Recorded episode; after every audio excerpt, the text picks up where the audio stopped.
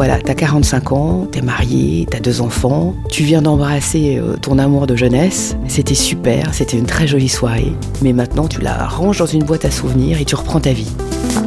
L'histoire, elle commence fin de vacances. Il s'est pas passé grand-chose sentimentalement et sexuellement euh, les dernières semaines. Je ressens un truc de réconciliation avec moi-même, un truc de mais euh, t'es folle de pas t'aimer. Un peu de patience, vous pourrez bientôt écouter les histoires de Il était une première fois, le nouveau podcast de Elle. Je suis Julia Dion et je vous donne rendez-vous à partir du 1er juin pour écouter tous les 15 jours un nouvel épisode. Comme ça, vous pourrez rougir sans complexe à la plage tout l'été.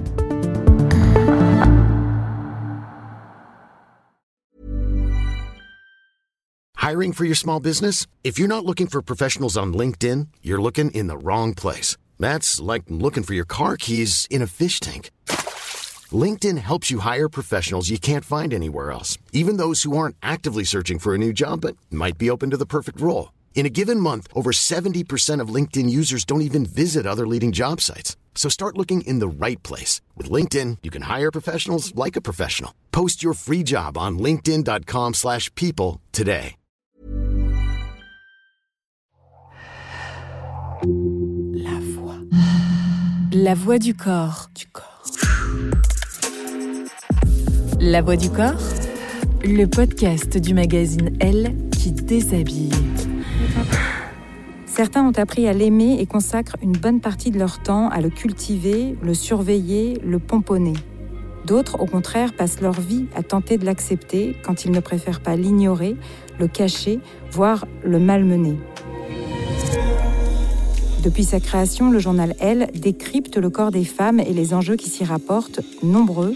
La voix du corps, c'est un invité qui nous parle de cette enveloppe, comment il vit au-dedans et au-dehors, comment il l'aime ou y est indifférent, comment il a un corps, comment il est un corps. La voix du corps. Une émission présentée par Catherine Robin. Elle est née à Toulouse dans les années 80 et elle a gravi une à une les marches de l'Opéra de Paris jusqu'au sommet, atteint en novembre 2007, quand à l'issue d'une représentation de Casse-Noisette à l'Opéra Bastille, elle a rejoint le firmament en devenant étoile. Depuis, elle a prêté son corps et sa grâce à d'innombrables ballets, classiques comme contemporains, de Balanchine à Béjart, de Nureyev à Forsyth. Elle vient de signer un très beau livre, Étoile, aux éditions du Cherche Midi, et elle est en face de moi aujourd'hui. Bonjour Dorothée Gilbert. Bonjour. Vous venez d'entrer dans ce studio, qui a une histoire particulière, puisqu'il fut une maison close pendant de nombreuses années. Un décor fort à propos pour parler décor, justement.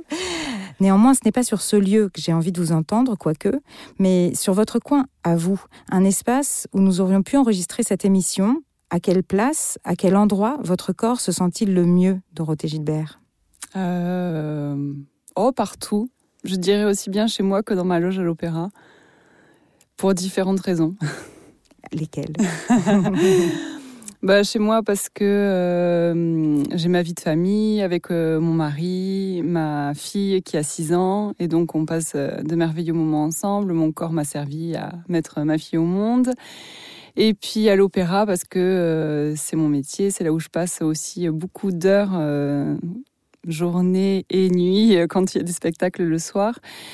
Et, euh, et, voilà, mon corps est mon instrument de travail. Donc, euh, c'est euh, un des éléments les plus importants dans mon métier. Mmh. Le corps, c'est à la fois quelque chose d'intérieur, les sensations, les émotions, une intériorité, et puis quelque chose d'extérieur qui est le corps que vous présentez aux autres, que vous exposez aux autres.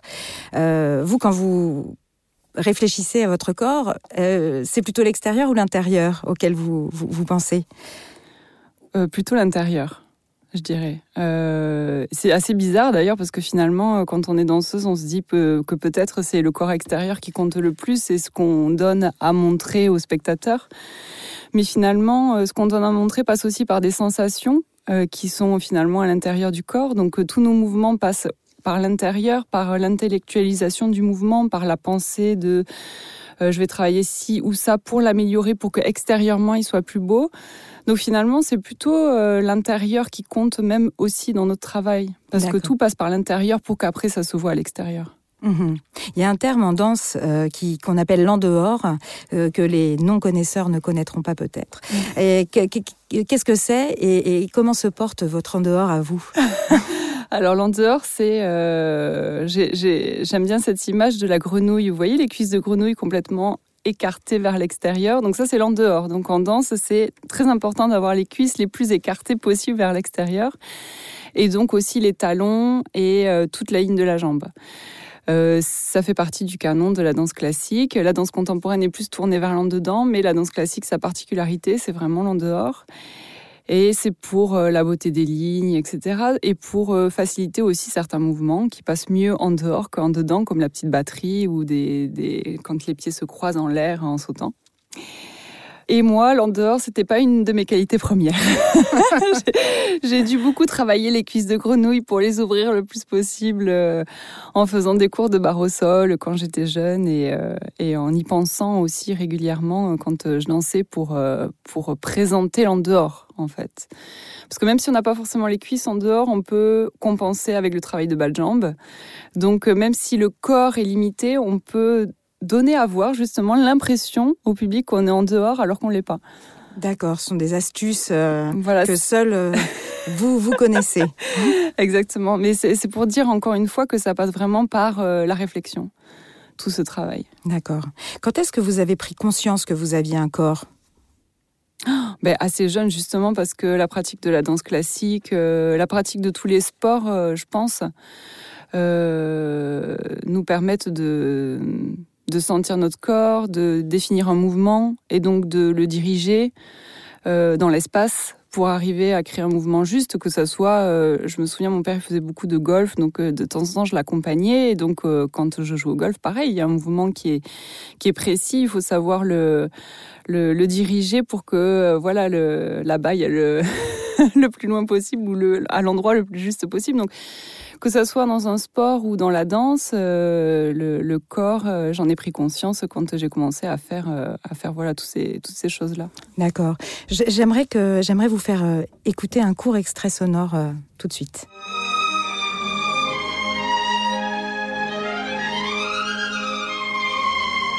Ils ont à la fois quelque chose de très pur, de très nouveau, de très une virginité extraordinaire, et en même temps ils ont un grand sérieux, ils ont quelque chose de... Ils ont une maturité euh, parfois les enfants, vous avez des enfants de 12-13 ans qui vous regardent, et quand ils vous regardent, vous les impressionnent plus que des vieux adultes, vous savez. Et moi, parfois, les enfants me troublent parce qu'ils ont une intelligence, ils ont... Il leur faut la vérité.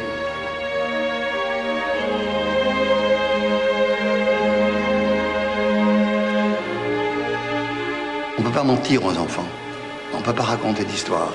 Donc avec les enfants, il faut jouer le jeu des mains propres.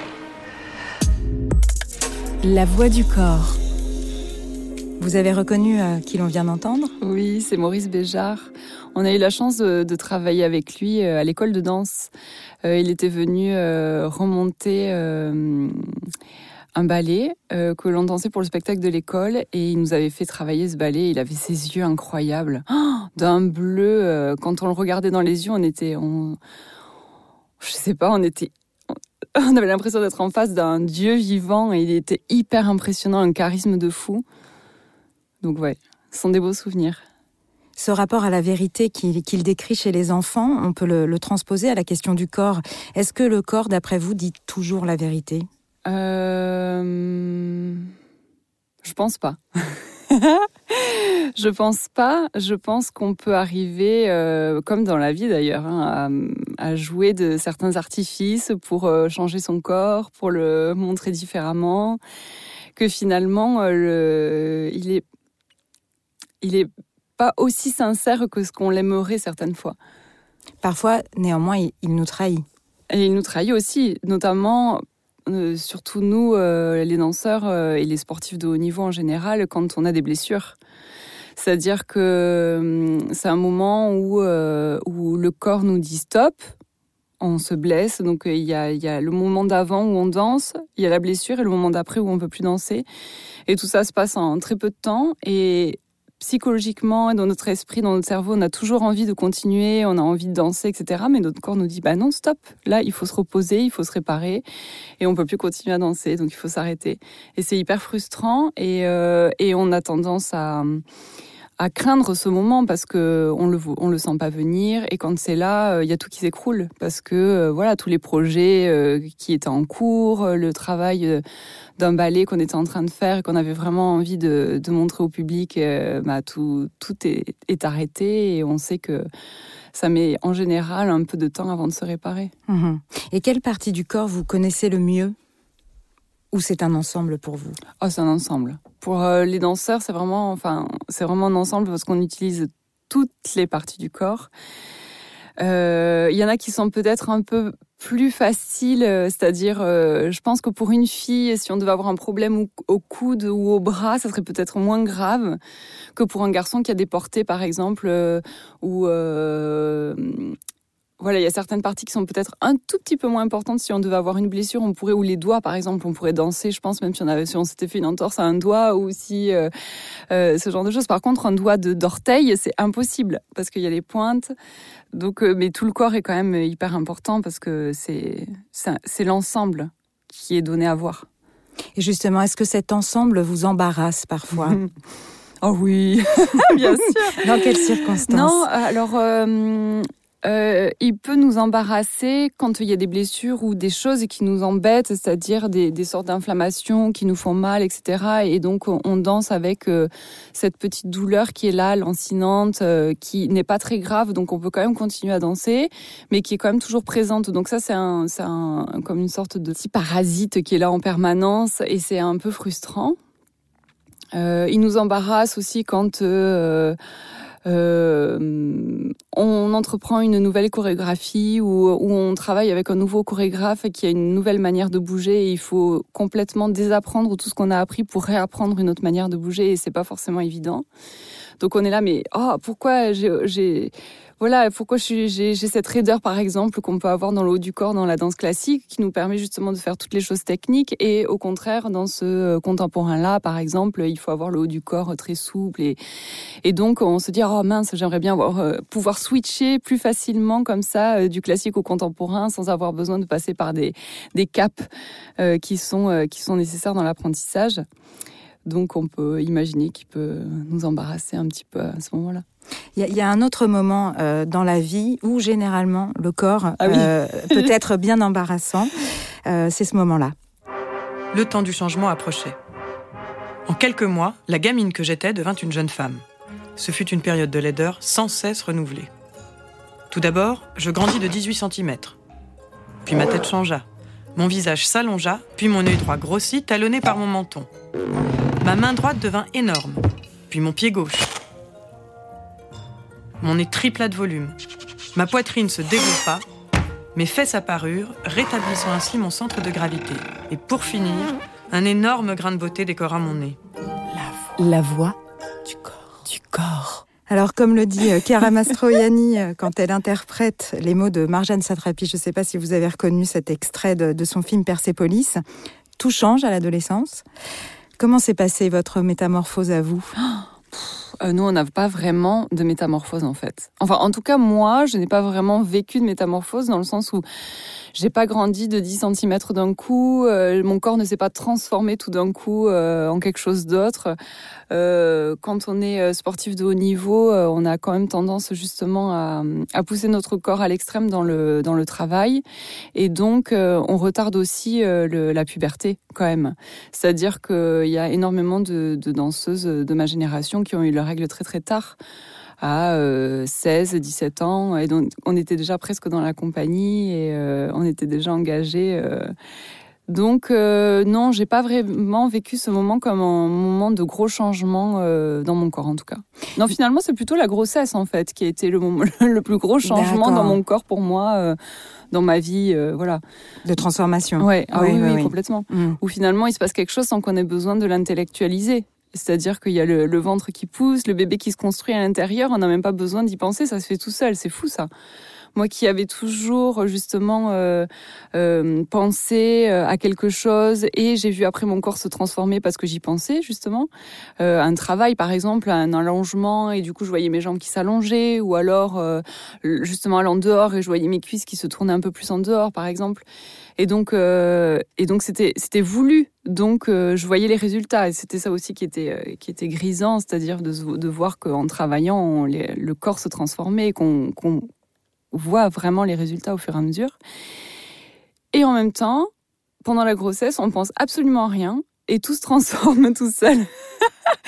et tout se construit tout seul et je trouve ça fascinant en fait qu'on arrive à qui qui qu'on puisse créer tout ça sans avoir besoin d'y penser. C'est juste la nature, c'est fou. Et c'était, ça vous mettait dans quel état émotionnel? Vous étiez euh, intrigué, euh, vous aviez peur, ça vous terrorisait? fascinée. Non, j'étais assez fascinée justement de voir euh, que tout se faisait comme ça, naturellement. un petit peu stressée après parce que j'avais un énorme ventre parce que j'ai un bassin très étroit. Donc le bah voilà la grossesse s'est déroulée très vite sur le devant parce qu'il fallait que le bébé prenne de la place et il y avait de la place que devant. Donc j'ai un énorme ventre et au bout d'un moment, en fait, je, j'arrive plus, j'arrivais plus à me visualiser comme j'étais avant. Et c'était assez perturbant. Euh, parce que je me, je me, disais, mais est-ce que mon corps il va arriver à revenir comme avant? Est-ce qu'il se souvient de comment j'étais avant? Parce que moi, je m'en souviens plus en fait. Et, euh, et puis finalement, le corps est très bien fait, c'est-à-dire que en plus, quand on l'a travaillé pendant autant de temps, euh, s'arrêter même pendant un an, euh, il revient. Enfin, chasser le naturel, il revient au galop. Alors pour certaines personnes, c'est vrai que c'est pas forcément bien, mais pour moi, c'était, ça a été, radical. Après la maternité, il me restait que 3 kilos à perdre. et comme je suis quelqu'un d'assez tonique à la base, c'est-à-dire que j'ai les, défauts de mes qualités, je suis quelqu'un d'assez musclé, naturellement par la génétique ou je sais pas. Et donc, il faut au contraire que je m'assouplisse. Donc, euh, la souplesse, l'en dehors, tout ça, ça a été des choses qu'il faut travailler. Et la grossesse, ça a tendance à assouplir quand même ou à écarter un petit peu le bassin. Et donc, j'étais plus souple après la grossesse et c'était même mieux pour moi qu'avant, un petit peu. J'ai récupéré. Après, il y a d'autres danseuses qui sont complètement euh, dans, l'inverse, c'est-à-dire qui sont très très souples naturellement et qui ont au contraire besoin de se tonifier. Donc là, pour elle, c'est peut-être un peu plus compliqué. Mais pour moi, ça a été euh, finalement, ça a été assez euh, assez facile parce que mes muscles se sont refaits assez rapidement et en plus, j'avais gagné en souplesse. Dans votre livre, vous évoquez notamment la dureté de l'une de vos professeurs, euh, Jacqueline Finaert, qui est extrêmement présente à ce moment-là de votre vie. On écoute vos mots sur cette relation que vous aviez avec elle. Cherchant à me façonner, elle me faisait perdre toute confiance en moi.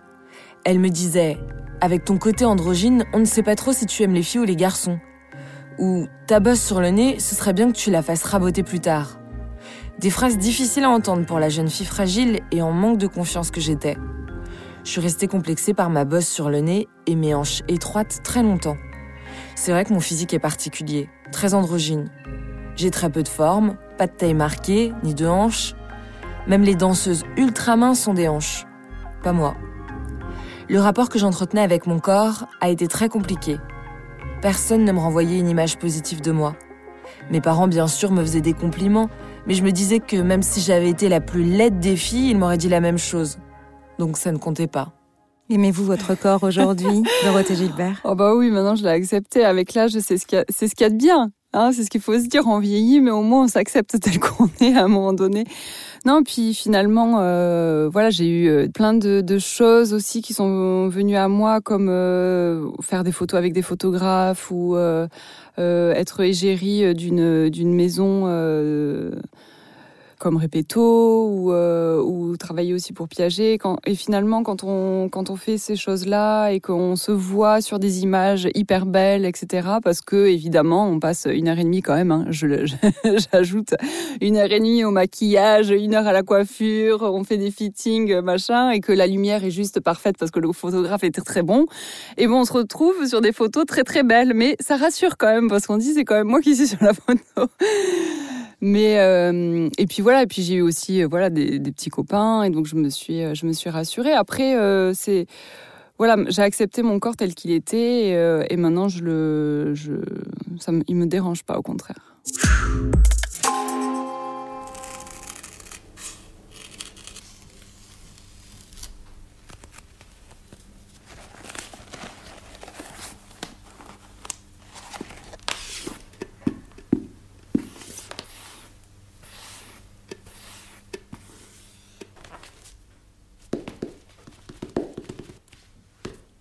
Entend ici votre corps, vos mouvements, votre respiration bientôt, en très gros plan.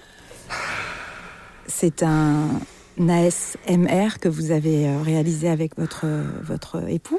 Oui. Est-ce que vous pourriez dézoomer avec nous, reculer un petit peu, et puis nous décrire votre corps aujourd'hui? À quoi ressemblez-vous aujourd'hui, Dorothée Gilbert, physiquement? Là, Oui. aujourd'hui Oh, Mais c'est hyper dur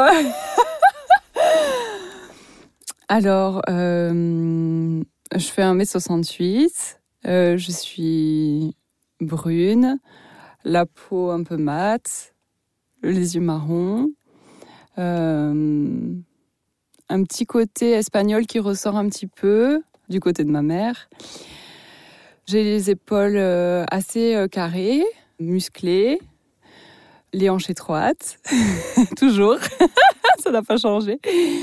Euh, voilà, un corps euh, musclé, et, mais quand même beaucoup moins entraîné après trois mois de confinement que d'habitude. Donc, euh, un peu moins, euh, on va dire, euh, sec euh, que d'habitude. Des pieds que j'enfuis régulièrement sous le sable. mais qui sont, comme dit mon mari, James Bort, des pieds qui travaillent et qui sont beaux parce qu'on voit les, les traces du travail sur tes pieds, c'est magnifique.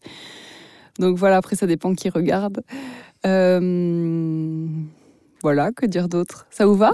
Ouais, c'est parfait. J'ai vu que vous aviez aussi quelque chose dans le, Ah oui.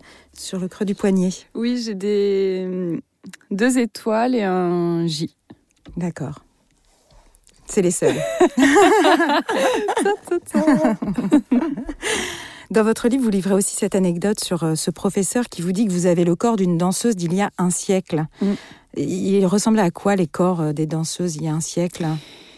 En fait, c'est surtout une manière de danser euh, des danseuses il y a un siècle. C'est-à-dire quand on regarde euh, aujourd'hui un athlète il y a 100 ans courir le 100 mètres et quand on le regarde aujourd'hui, il court toujours le 100 mètres, sauf que les performances techniques sont beaucoup plus importantes et que la beauté du geste est beaucoup plus importante aussi. Euh, c'est beaucoup plus fluide euh, quand on regarde les coureurs aujourd'hui. Et moi, à l'époque, c'est un peu ça, c'est-à-dire que je faisais tout, mais un peu n'importe comment. J'arrive à tout faire, j'arrive à faire mon 100 mètres, mais c'était pas très joli à regarder. Et donc, euh, et donc c'est pour ça qu'elle a dit ça, cette professeure. C'est parce que j'avais énormément de défauts. J'étais un peu vilain petit canard, c'est-à-dire que je faisais les choses, mais c'était pas très beau à regarder. Les lignes n'étaient pas belles, euh, c'était pas assez soigné, c'était pas assez élégant, c'était pas assez euh, propre, en fait. On dit ça, la propreté. Oui, c'est un terme qui, est, euh, qui, qui m'a frappé, euh, l'emploi de ce terme de propreté euh, du geste. Oui, c'est ça. C'est-à-dire quand il n'y a plus de parasites, c'est-à-dire quand on va finalement à l'essentiel. Euh, à l'essentiel dans la qualité du mouvement. La Voix du Corps, le podcast du magazine Elle qui déshabille.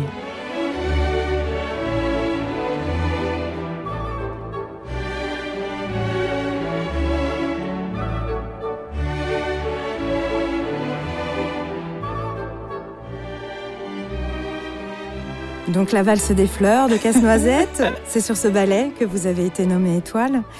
Euh, Pouvez-vous nous décrire comment vous avez vécu ce moment euh, physiquement? J'imagine que c'était très intense émotionnellement. Euh, c'était une représentation en plus assez particulière puisque le, le- le plateau était en grève, enfin l'Opéra Bastille était en grève.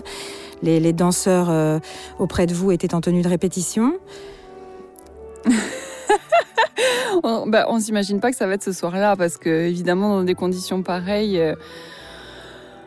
Euh, voilà et puis dans la dans sa tête c'est c'est c'est c'est un peu la bataille c'est-à-dire qu'il y a une c'est un peu comme s'il y avait le petit le comme dans les dessins animés l'ange et le démon c'est-à-dire qu'il y a le petit le petit ange qui dit non attention peut-être qu'ils vont pas dire ça ils vont dire autre chose surtout ne le pense pas parce que peut-être tu vas être déçu et il y a le petit diable qui fait mais mais si c'est sûr ils vont te nommer étoile on se dit et on se dit oulala j'ai- en fait, on n'a pas envie de se faire de faux espoirs, mais tout ça, c'est en quelques fractions de secondes, parce qu'évidemment, ça dure pas si longtemps que ça. Mais euh, et puis finalement, ils ont dit des mots magiques. Il y avait mon partenaire qui me serrait la main, donc dans mon corps, je, je sentais voilà la main de mon partenaire qui me serrait la main. J'entendais les mots euh, que le directeur et la directrice de, de l'opéra disaient au public. Et puis euh, voilà la formule magique entre guillemets euh, qui, qui a été prononcée. Donc euh, là c'est, je sais pas, c'est très difficile à décrire parce que c'est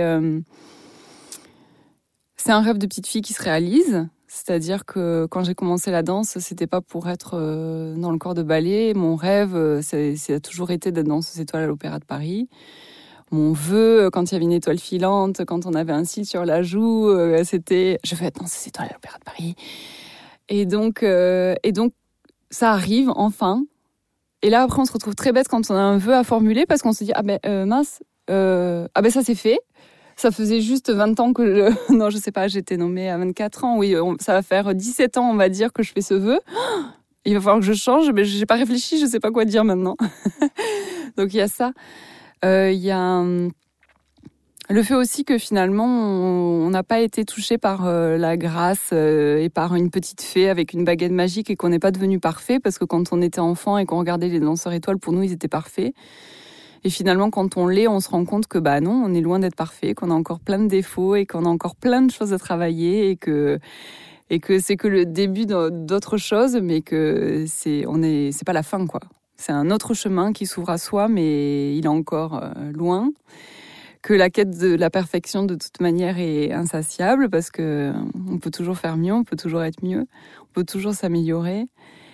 Et donc il y a cette petite désillusion de se dire qu'en fait oui on est étoile, mais en fait non on n'est pas parfait. on n'a pas, on n'a pas été transformé. Et puis euh, il y avait la joie de pouvoir partager ça avec ma famille qui était là dans la salle ce soir-là quoi surtout parce que euh, ils m'ont soutenu, euh, ils m'ont euh, ils m'ont aidé de, depuis mon plus jeune âge. Et, c'est aussi grâce à eux que, j'ai réussi ma carrière. Et donc de pouvoir leur offrir ce moment de joie, c'était le plus beau cadeau que je puisse leur faire, je pense.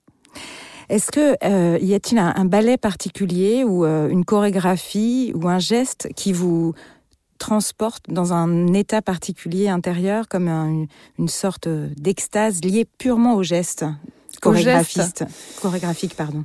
Euh, je dirais que euh, dans l'acte 2 de Gisèle, justement, il y a cette position de bras euh, hyper romantique où on a les poignets croisés et les mains qui, comme, comme si on portait des, des, fleurs en fait.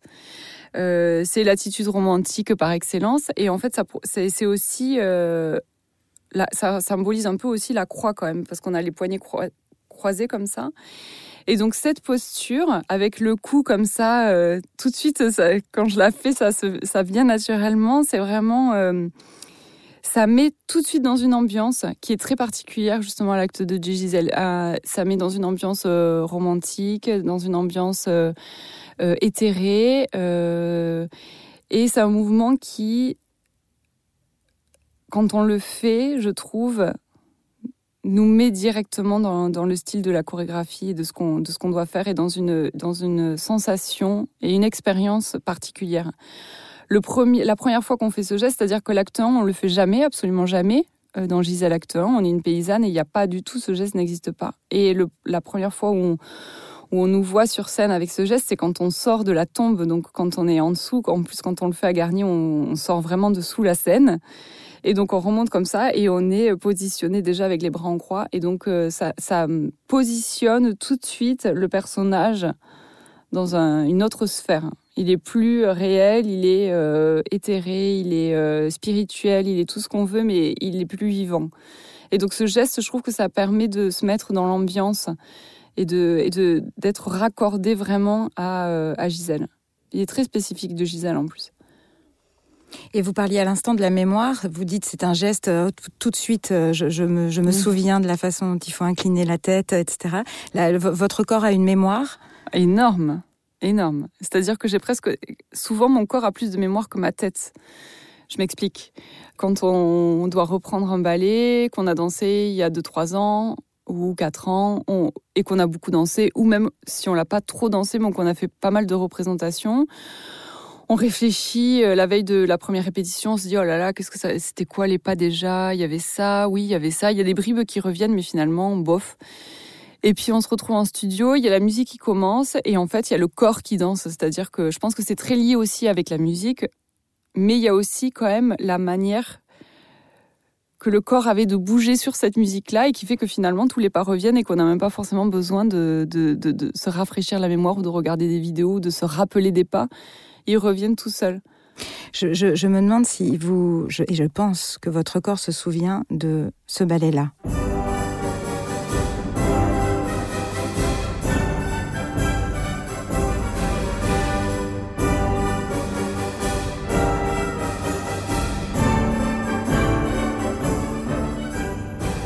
Qu'est-ce qu'il s'y passa sur ce ballet Bayadère mmh. euh, Eh bien, sur ce ballet-là, j'étais en représentation du rôle de Gamzati. Donc il y a deux rôles, il y a le rôle de la gentille et le rôle de la méchante, on va dire, pour simplifier. Moi, je faisais le rôle de Gamzati, c'est le rôle de la méchante, et euh, il y avait énormément de danseuses qui s'étaient euh, blessées pendant cette cette série, et donc je remplaçais tous les soirs, tous les soirs, tous les soirs. Euh, quelqu'un euh, et, donc j'étais quand même assez fatiguée mais j'avais plus beaucoup de stress parce que justement euh, quand on danse un rôle même si c'est un rôle très très stressant parce qu'il y a toutes les difficultés techniques qui sont mises dans un très court laps de temps à l'acte 2 ça s'appelle le grand pas et il y a une variation très difficile il y a toute une entrée avec le partenaire avec plein de sauts et donc, je rentre pour cette première entrée avec plein de sauts. La première passade se fait bien. Et puis, la deuxième passade, sur un appel, je sens tout d'un coup comme une corde qui claque. Et donc, euh, je, je, comprends tout de suite que je me suis euh, déchiré le mollet, parce que c'était pas la première fois, mais là, c'était en scène. Et donc, il y a la musique qui continue, il y a mon partenaire qui continue. Et moi, là, il y a eu comme un bug dans mon cerveau, c'est-à-dire que j'ai coupé totalement. C'est-à-dire que j'étais plus en représentation. Le public, c'est comme si je le voyais plus. C'est comme s'il n'existait plus. J'ai mis les mains sur les hanches de mon tutu. Et j'ai marché, tant bien que mal, jusqu'à la coulisse de Bastille. Il faut savoir que c'est très très grand la scène de l'Opéra Bastille. Donc pour arriver jusqu'à la coulisse, j'ai dû, ça a dû prendre au moins 15 secondes interminables. Et là, il y a tout qui s'écroule. Que en scène, j'avais l'impression d'être euh, intouchable, libre, euh, que rien ne pouvait jamais m'arriver. C'était un lieu de sais pas, où, un lieu un peu magique quand même, où il y a une sorte de. On est dans une bulle, où on est protégé de tout. Et en fait, non. Et ça a été, euh, ça a été très difficile de refaire des spectacles et de redanser sans avoir peur. Il m'a fallu plusieurs années avant de, de psychologiquement, avant d'avoir confiance de nouveau en mon corps et en et au fait que je puisse danser sur scène sans me faire mal. Oui, parce que le rapport à la douleur est, intrinsèque à la vie de, la danseuse. Vous, votre livre commence par, euh, par euh, cette question de la douleur avec cette fracture de fatigue que vous avez, que vous avez beaucoup de difficultés à, soigner. Ensuite, vous dites que vous avez fait plusieurs euh, euh déchirures du mollet. Vous, vous, évoquez aussi une autre sorte de souffrance qui est, qui est cette, cette professeure qui, vous, qui se sert de sa broche, la broche de son cardigan pour vous piquer les postérieurs afin de vous, que vous soyez droite et, et que vous serriez les fesses. C'était une autre euh, époque. Hein. Ça a mm. changé maintenant quand même. Mais aujourd'hui, après, après toutes ces années, le rapport à la douleur, est-ce qu'il est qu'il a changé euh, ou, c'est vraiment un partenaire On fait du compagnonnage avec la douleur euh, quand on est danseur ou danseuse? C'est exactement ça. C'est-à-dire qu'on est on est obligé petit à petit. Au départ, on la déteste, on a envie de l'occulter, de ne pas la voir, de, de, de, faire comme si elle n'existait pas. Et puis en fait, on se rend compte que ça fait partie de notre métier, qu'il faut savoir l'accepter, qu'il faut savoir la comprendre pour mieux la soigner, qu'il faut savoir euh, l'apprivoiser, euh, l'écouter et ne pas l'occulter. Et, euh, et, toutes ces choses-là, finalement, ce sont des choses qu'on apprend sur le tard parce que euh, ça fait pas partie de notre apprentissage. C'est-à-dire qu'on nous apprend à travailler, à être des bons danseurs, mais on nous apprend pas à nous soigner, à récupérer. Et je pense que ce sont pourtant des notions qui sont hyper importantes et qui sont indissociables d'une bonne hygiène et d'une bonne euh, prestation, en fait. Si on veut être à son top, et, et ben, la récupération et l'hygiène de vie et l'alimentation, etc., sont des, des piliers qui devraient être enseignés, je pense, dès le plus jeune âge. La barrière des 42 ans, est-ce que vous y pensez à cette, euh, dans un lointain horizon? Bah oui, j'y pense. Et donc de se dire qu'à 42 ans, c'est terminé et de se dire est-ce qu'on peut vivre sans passion ou est-ce qu'on peut s'en retrouver une? Euh, Est-ce que c'est possible? Je sais pas. En fait, j'ai beaucoup de questions. Je sais ce que je veux pas faire déjà, euh, mais je sais pas forcément ce que je veux faire encore. Je me dis que 42 ans, c'est jeune et pourquoi pas changer complètement de vie aussi. C'est la fin de cette émission. Euh, je rappelle la parution de votre très beau livre Étoile, paru au Cherche Midi Éditeur, accompagné de très belles photos de votre mari James Bort. Merci encore d'avoir accepté cette invitation euh, à cette première émission dont vous devenez un peu de fait la marraine. et euh, à vous, auditeurs et auditrices, merci de nous avoir prêté vos oreilles le temps de cette conversation.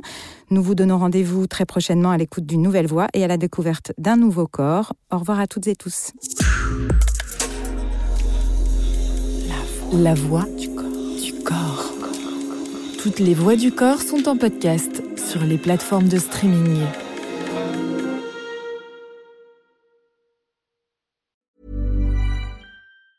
Hi, I'm Daniel, founder of Pretty Litter. Did you know cats tend to hide symptoms of sickness and pain? I learned this the hard way after losing my cat, Gingy. So I created Pretty Litter, a health monitoring litter that helps detect early signs of illness by changing colors, saving you money and potentially your cat's life. Pretty Litter is veterinarian developed, and it's the easiest way to keep tabs on your fur baby's health right at home. Go to prettylitter.com and use code ACAST for 20% off your first order and a free cat toy. Terms and conditions apply. See site for details.